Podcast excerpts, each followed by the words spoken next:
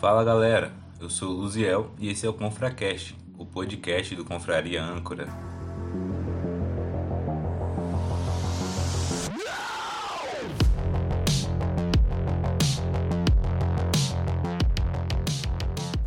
Me diz aí, quem são seus amigos? Que tipo de amigo é você? Afinal, o que é amizade?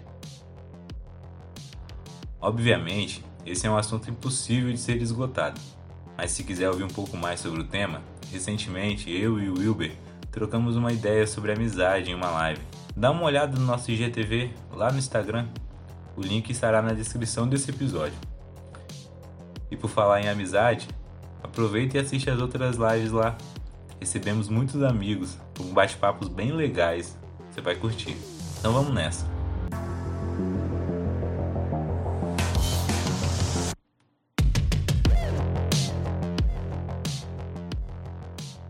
Quando falamos de amizade, é preciso lembrar o significado da palavra. Amigo pode ser definido como aquele que ama. Uma declaração quase impossível de se ouvir no meio dos homens. Amizade é um amor inconsciente, marginalizado por nós. É, não é considerado essencial, como é o caso do amor eros, né? onde a atração pode gerar frutos concretos e assim fazer a manutenção da vida humana mas a amizade é como algo para preencher alguma lacuna de tempo, por isso é sempre associado a algo que nos diverte. Daí algumas distorções com o sentido do que seria amizade. Para Lewis, a amizade é o menos natural dos amores. É um amor diferente. Esse seria um amor mais racional e maduro, diferente do amor eros, que está ligado à paixão. Por mais que ame um amigo, ninguém sente calafrios quando o encontra, ou arrepios só de pensar que o verá. Não há uma avalanche de emoções como quando no início de um namoro, né? E por isso, em tempos mais remotos, sobretudo nos medievais, a amizade era motivo de honra, algo tratado como uma preciosidade. Mas era nela que se poderia experimentar um amor que não o deixasse refém das emoções, seria o lugar no amor em que a racionalidade encontra espaço. Mas hoje ainda acreditamos que o companheirismo e a lealdade são a marca de uma amizade que vale a pena. Não que isso não existia antigamente, pelo contrário, nem era algo a se questionar. Porém, esses atributos eram fruto do amor amigo. Mas na ascensão do romantismo, há um, abre aspas, retorno à natureza, fecha aspas, é exaltação do sentimento, e nesse momento a amizade é deixada de lado no espectro do amor, que agora seria algo mais instintivo.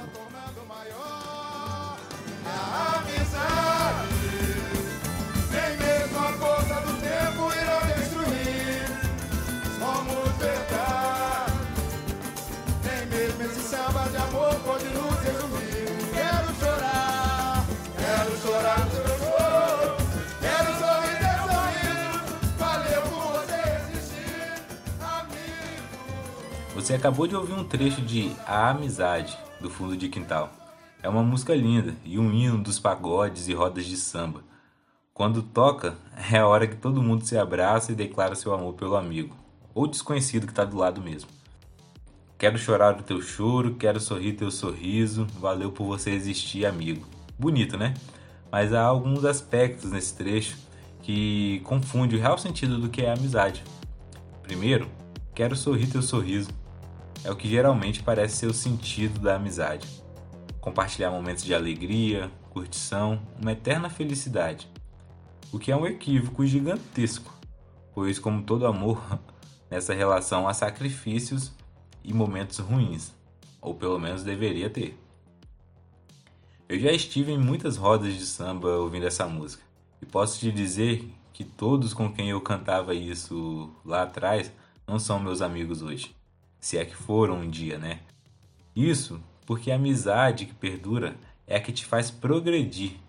Falo aqui sem nenhuma conotação utilitarista da amizade, pois, como diz o reverendo Pedro Muniz, a amizade não é network. Esse crescimento não se faz com cervejas e bajulações, pois, como está lá em Provérbios, para afiar um ferro é preciso outro ferro. e tem calor escaldante envolvido nesse processo, não é moleza. Outro aspecto é o quero chorar teu choro.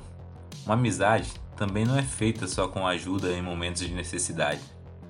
Afinal, muitas ONGs conseguem fazer isso com mais eficiência. Convenhamos que o mínimo que se espera de um amigo é ajuda em dias difíceis.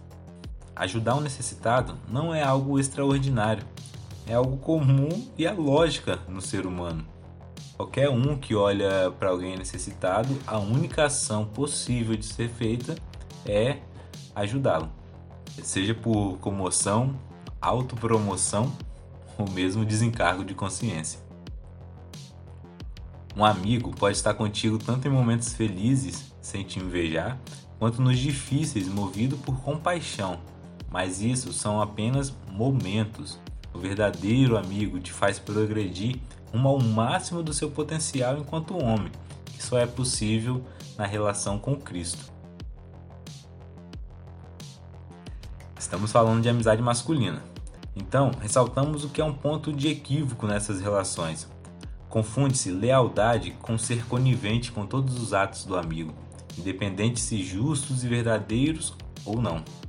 Um amigo é capaz de dizer à esposa do outro que tiveram que ficar até mais tarde no trabalho só para encobrir um adultério e ser tido como um amigo de confiança, um amigo verdadeiro. Ou mesmo, como no caso de Jonadab, sobrinho do rei Davi, que ao ver a fraqueza de seu primo, que estava apaixonado pela própria irmã, orientou a consumar esse desejo. Isso aí você pode conferir lá em 2 Samuel 13.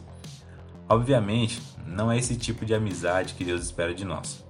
Isso desonra, e a nós importa antes sermos amigos de Deus. Tito, no capítulo 1, versículo 2, traz o termo amigo do bem como um dos atributos daquele que fosse presbítero, o que vale para todos os homens, é claro. Devemos ser amigo do bem e assim ter amigos que queiram amar o bem também, o que implica em ser inimigo do mal, um lado ou outro, você precisa escolher. Não há possibilidade de ficar em cima do muro. amizade é também confrontar o pecado do outro, de forma que esse se aproxime de Deus. Para ter uma boa amizade é preciso estabelecer critérios. Então vamos lá. O Salmo 101 imperativo sobre a conduta do homem que deseja louvar a Deus. O verso 6 nos orienta a ver quem são os homens fiéis da terra para com ele se assentar. Já no 7 diz: O que usa de engano não ficará dentro da minha casa. O que fala mentiras não estará firme perante os meus olhos. Ainda temos provérbios que diz para não invejarmos um homem mau e aquele que anda com sábios será sábio, e o contrário não precisa nem dizer. O que não falta são exemplos bíblicos para nos auxiliar no crivo da escolha da verdadeira amizade. Mas se ainda estiver em dúvida, há um bom resumo lá em Filipenses capítulo 4, versículo 8. Quanto ao mais, irmãos, tudo que é verdadeiro, tudo que é honesto, tudo que é justo, tudo que é puro, tudo que é amável, tudo que é de boa fama, se há alguma virtude e se há algum louvor, nisso pensai. Um bom exemplo de amizade é a de Davi e Jonatas. Davi não era só um cara que seu pai desejava matar, era também uma ameaça ao reinado que Jonatas herdaria por ser filho do rei Saul. Mas ainda assim, Jonatas amou Davi pois Davi era um homem segundo o coração de Deus. E Jonatas entendeu que a verdadeira amizade é aquela que te leva para o reino de Deus. Jonatas morre em uma batalha, e ao saber disso, a babá do seu filho Mefibosete o deixa cair no chão. Ele então fica deficiente pro resto da vida e é criado num local miserável, distante de Jerusalém. Mais tarde, Davi já era rei manda buscar o filho do seu amigo para que esse possa se assentar à mesa real em Jerusalém, o que é bem simbólico. Vemos em Davi um exemplo de verdadeiro amigo, pois ele levou Jonatas, porém na figura do seu filho, novamente para o reinado que seria seu por direito.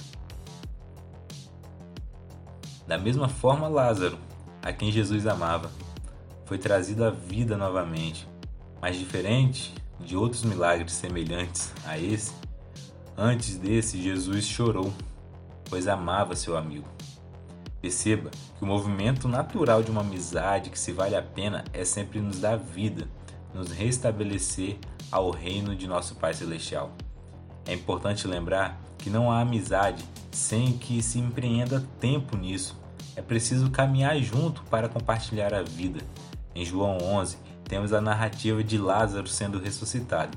No capítulo seguinte, ele já está andando com Jesus por todo lado. E esse deve ser o processo na vida de todo homem: ser resgatado, ressuscitado por Jesus e o seguir. O amigo que te ajuda nisso, esse é um verdadeiro amigo.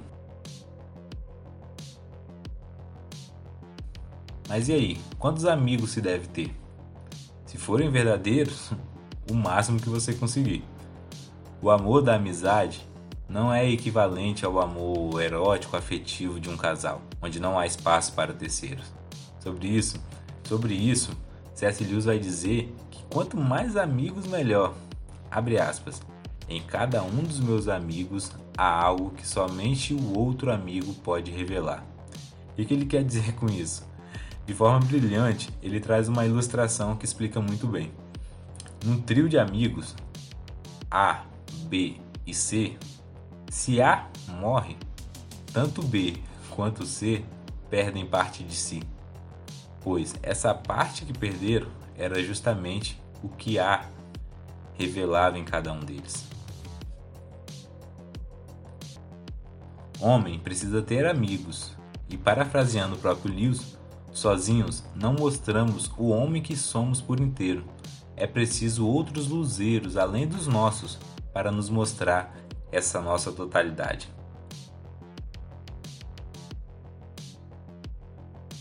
Abrindo aspas aqui para Lewis, ele diz: Dessa forma, a amizade mostra uma gloriosa proximidade de semelhança ao próprio paraíso, onde a multidão dos santos que nenhum homem pode contar, aumenta o contentamento que cada um tem de Deus.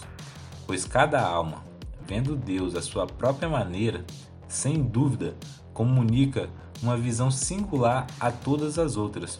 Por isso, diz um velho autor, os serafins da visão de Isaías proclamavam: Santo, Santo, Santo, uns aos outros, que está lá em Isaías 6,3. Assim, Quanto mais compartilhamos o pão celestial entre nós, mais dele todos nós teremos.